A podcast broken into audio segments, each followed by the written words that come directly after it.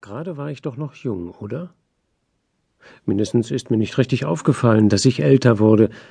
Woran auch, wo man doch immer so jung ist, wie man sich fühlt. Oder hatte es wirklich etwas zu bedeuten, dass der präpotente Neffe J, mit dem ich mich dreißig Jahre lang auf tausend Feldern um die körperliche wie intellektuelle Vorherrschaft in der Familie gerangelt hatte, mich neuerdings in immer dringlicheren Abständen zu einem ultimativen Tennismatch aufforderte. Obwohl ich doch immer gesagt hatte, wenn ich einmal gegen ihn verlöre, bäte ich darum, vom Center Court unmittelbar ins Altersheim eingeliefert zu werden. Was man halt so redet, wenn man unsterblich ist. Oder mindestens auf lange Zeit unverwüstlich. Und jetzt? Jetzt liege ich plötzlich auf der Wachstation des Krankenhauses Gauting bei München. Und neben mein Bett haben sie soeben Herrn Duderers Bett geschoben. Ich kenne seinen Namen, weil er nicht richtig atmen will, weshalb alle fünf Minuten die Nachtschwester und der Stationsarzt in unser Zimmer stürmen und ihn anbrüllen, Sie müssen schnaufen, Herr Duderer, Sie müssen schnaufen, was aber leider nichts fruchtet, weil der Herr Duderer schwerhörig ist und die Appelle an seinen Lebenserhaltungstrieb merkwürdigerweise immer für eine Nachfrage in Sachen Befindlichkeit hält.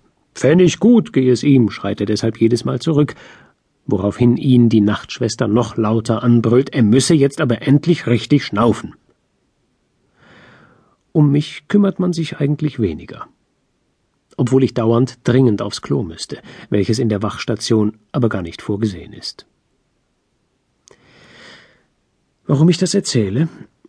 Weil ich ernsthaft krank bin und weil ernsthaft krank, obwohl die Situation längst absehbar war, in meiner Lebensplanung nie vorkam.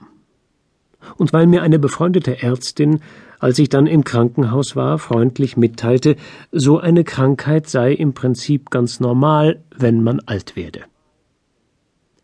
Sie hätte das vielleicht nicht so brutal sagen müssen.